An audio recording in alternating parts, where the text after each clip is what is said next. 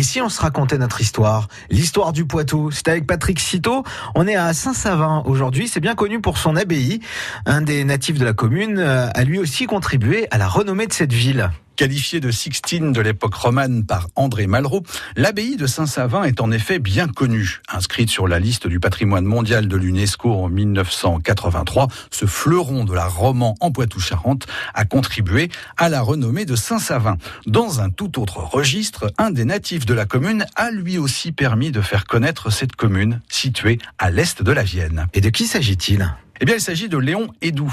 Né à Saint-Savin en mai 1827, c'est un des pionniers dans la création des monts de charge, les fameux ascenseurs. Dans sa jeunesse, Léon Hédoux suit tout d'abord sa scolarité au petit séminaire de Montmorillon. Il intègre ensuite le Collège royal de Poitiers, actuel Henri IV. Entré à l'école centrale en 1847, Léon Hédoux sort trois ans plus tard, diplômé comme ingénieur des arts et manufactures.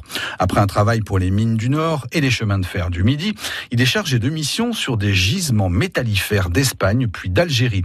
De retour en France, dans les années 1860, il s'installe comme ingénieur civil à Paris.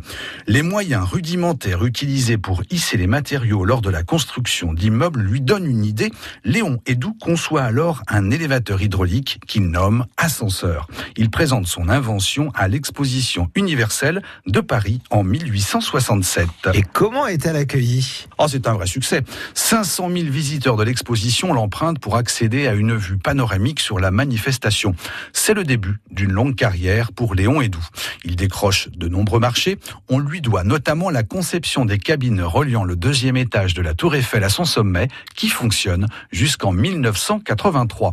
Léon Hédoux n'en oublie pas pour autant sa ville natale. Il occupe ainsi trois fois le poste de conseiller municipal de Saint-Savin. Après avoir contribué au développement des ascenseurs, Léon Hédoux s'éteint en 1910. Il repose depuis au cimetière de Saint-Savin. Eh ben, merci pour cette histoire. On la retrouve tout de suite sur francebleu.fr. France Bleu Poitou.